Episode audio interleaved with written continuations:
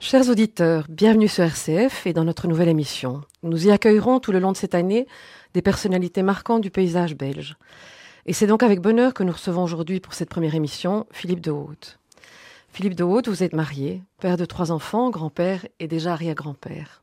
Vous êtes docteur en droit et en sciences économiques, associé à la faculté d'Harvard, professeur émérite à l'Université catholique de Louvain. Vous êtes également administrateur et conseiller de nombreuses entreprises en Belgique et à l'étranger. Vous avez consacré une grande partie de votre carrière à l'observation et à l'étude du management et des entreprises. Merci d'avoir accepté de répondre à nos questions aujourd'hui. Alors peut-être une première question. Dans Entreprise et foi, vous avez écrit que le dirigeant chrétien devait être plus prophétique. Qu'entendez-vous par cela? Je crois que notre système va contre un mur. Notre système travaille sans finalité. Euh, il est aux mains d'une logique de moyens, la logique économique devenue financière, et euh, cette créativité extraordinaire de notre époque euh, s'exerce pour le moment tous azimuts avec des effets qui peuvent être non seulement positifs mais aussi négatifs. Je crois qu'il faut avoir le courage de dénoncer les effets négatifs de ce système. Euh, nous sommes tous conscients de ce qu'il a fait pour tirer de la pauvreté des dizaines et des centaines de millions de personnes, mais aujourd'hui il couvre la planète avec toutes les ressources du développement dans un vide politique global, il n'y a pas de gouvernance mondiale, et dans un vide éthique systémique, ce système ne comporte pas en soi-même des valeurs. C'est un système amoral, je ne dis pas qu'il est immoral, il est amoral, il fonctionne euh, selon une logique de moyens, maximiser les ressources pour euh, le maximum de résultats. Par conséquent, d'un point de vue chrétien, je crois que les dirigeants chrétiens doivent être prophétiques dans le sens d'un recul critique par rapport au système qu'ils animent, ce qui est difficile puisqu'ils sont dans le système. Mais je crois que le rôle du prophète est de dénoncer les dérapages et non pas de prédire l'avenir, mais de prédire les effets négatifs de l'action actuelle. Or, nous savons que ces effets négatifs sont importants. Le climat se dégrade, les inégalités augmentent, la pauvreté est loin d'être euh, complètement guérie sur cette planète. Il faut donc avoir le courage de dire que ce système doit évoluer. C'est le rôle du prophète, c'est de dénoncer euh, cette, euh, ce dérapage de notre système et les conséquences que ces dérapages ont sur l'avenir. Donc le prophète est tourné vers l'avenir.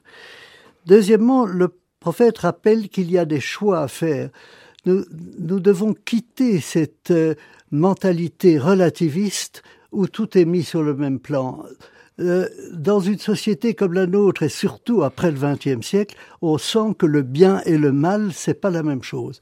Eh bien, le rôle du prophète est de dire ceci est mieux euh, que simplement bien, ceci est pire que simplement mal. Il y a des choix à faire et c'est son rôle. Et enfin, il y a des valeurs à défendre et je crois que tout tout le, prophétisme consiste, le prophétisme chrétien en tout cas, à se tourner vers ceux qui souffrent, vers les plus faibles, vers les plus petits.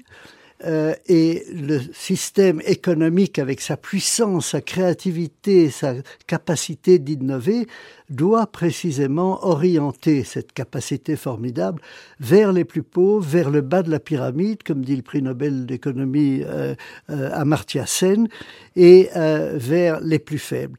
Je crois qu'il est trop facile de se laisser enfermer dans un système qui a sa logique propre en disant euh, la technologie résoudra tout, la main invisible du marché résoudra tout. Ça n'est pas vrai. Nous savons que le système a d'énormes défauts, qu'il abîme la planète, qu'il passe de crise en crise, qu'il n'a pas du tout euh, réduit les inégalités ni chez les pauvres ni dans les pays avancés. Il y a donc, pour les dirigeants chrétiens, à mon avis, un rôle véritablement de critique et de dénonciation des défauts. Je pense, comme le disait Chantal Delsol, qu'il faut avoir le courage de penser et de dire. Je crois qu'il faut aujourd'hui des dirigeants qui soient des spiritualistes au cœur intrépide et qui aient le courage de dénoncer un système dont ils sont eux-mêmes les agents les plus innovateurs. C'est ça, à mon avis, le rôle prophétique de l'entreprise et surtout des dirigeants d'entreprise.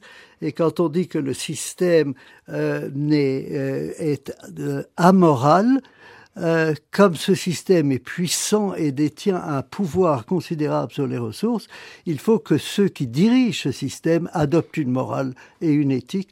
Sans ça, nous allons contre un mur. Merci. Nous nous retrouvons après cette pause musicale.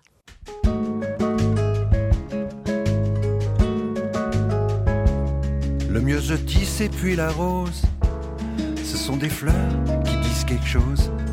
Mais pour aimer les coquelicots, ou n'aimer que ça, faut être idiot. T'as peut-être raison, seulement voilà. Quand je t'aurais dit, tu comprendras. La première fois que je l'ai vue, elle dormait à moitié nue dans la lumière de l'été, au beau milieu d'un champ de blé. Et sous le corsage blanc, là où battait son cœur, le soleil gentiment faisait vivre une fleur,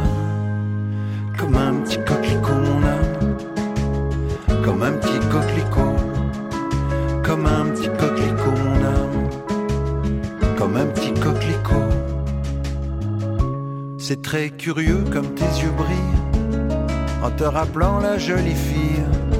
Il brille si fort, c'est un peu trop pour expliquer les coquelicots. T'as peut-être raison, seulement voilà. Quand je l'ai prise dans mes bras, elle m'a donné son beau sourire. Et puis après, sans rien nous dire, dans la lumière de l'été, on s'est aimé, on s'est aimé. Et j'ai tant appuyé mes lèvres sur son cœur qu'à la place du baiser, il y avait comme une fleur, comme un petit coquelicot, comme un petit coquelicot, comme un petit coquelicot, comme un petit coquelicot.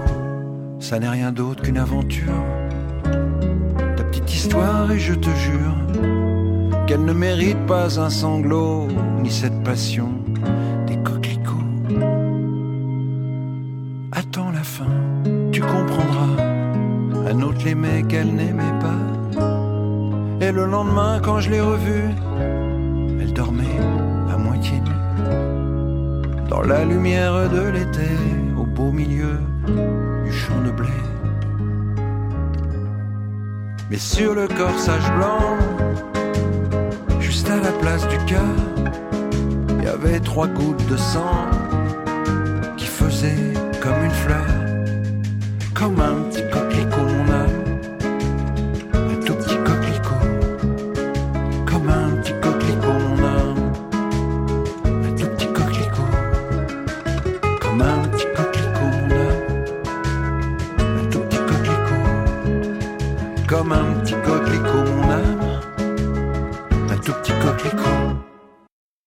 bien sur RCF dans le cadre de notre rencontre avec Philippe de Wout.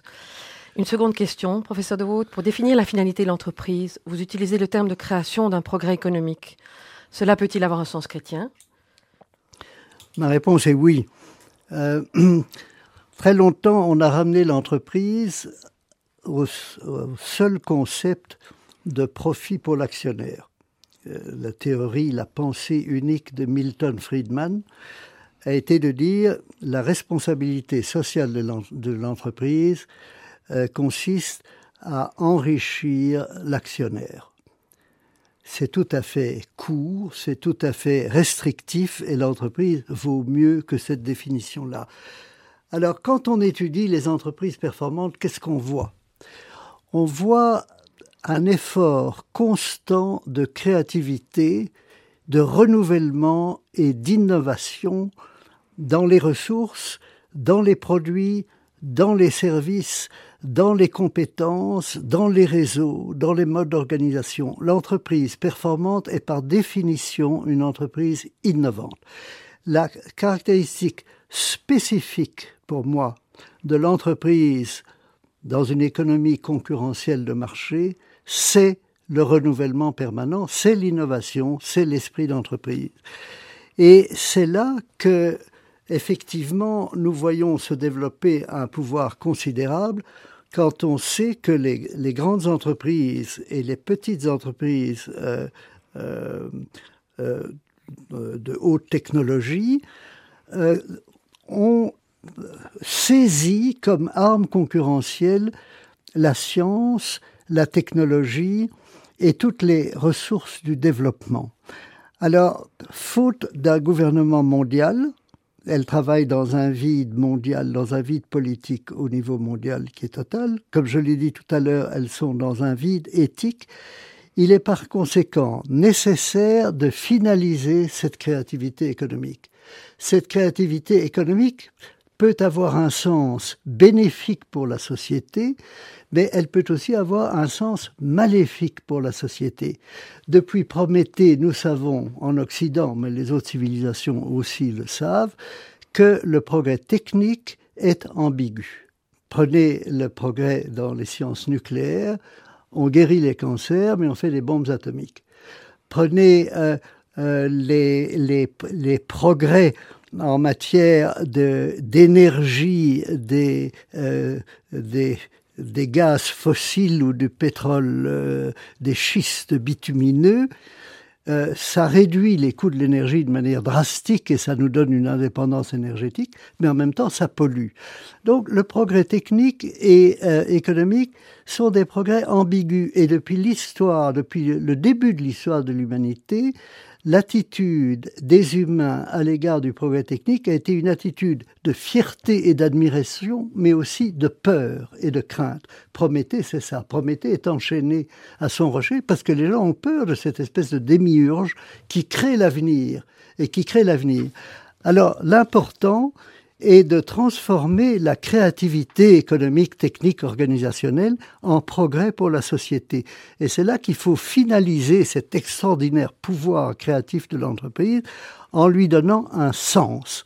Et c'est là, je pense, que une vision chrétienne du monde donne un sens euh, magnifiquement responsable au pouvoir créateur, c'est celui de participer par là même à la création de l'univers et à la création, à l'avènement du royaume. Je crois que tout chrétien est appelé à être co-créateur de, euh, disons, du royaume, du royaume de Dieu, dans une perspective chrétienne. Quelle responsabilité C'est-à-dire, est-ce que ce, pouvoir sur les ressources scientifiques et technologiques va être utilisé uniquement pour enrichir les créateurs et les actionnaires ou va être utilisé pour le bénéfice de la société? Or, nous savons que dans une optique chrétienne, euh, le pouvoir est au service de l'humanité et qu'une vision de co-création à l'avènement du royaume va donner un sens et une finalité à cette fonction spécifique de l'entreprise qui est l'innovation et la créativité.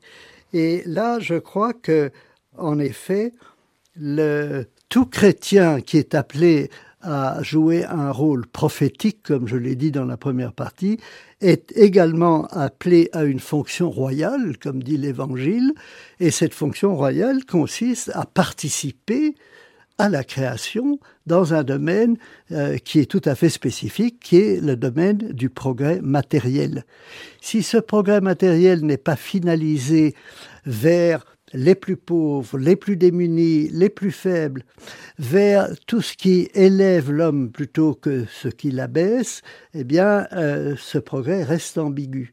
Je crois qu'une vision chrétienne du monde donne un sens à cette action extraordinairement puissante et démiurgique, comme je l'ai dit, et permet de l'insérer dans une vision à long terme, qui est la vision du royaume, qui porte en elle-même toute une série de valeurs qui sont euh, en définitive celles que les prophètes ont annoncées et bien sûr celles que l'Évangile porte en lui-même. Il y a quelque chose de tout à fait étonnant, je trouve, c'est le fait que vous ayez commencé ce travail en 62 à l'issue de votre thèse et qu'aujourd'hui vous êtes arrière-grand-père et grand-père. bon, euh, quel est l'impact de tout cela sur vos petits-enfants? Le temps passe très vite d'abord, plus vite qu'on le croit, surtout quand on se retourne. Alors, sur mes enfants, je crois que euh, ils partagent les mêmes valeurs, ainsi que leurs conjoints, ce qui me fait grand plaisir. Sur mes petits-enfants, ceux qui sont arrivés à l'âge adulte se sont engagés dans une action euh, qui se veut socialement responsable.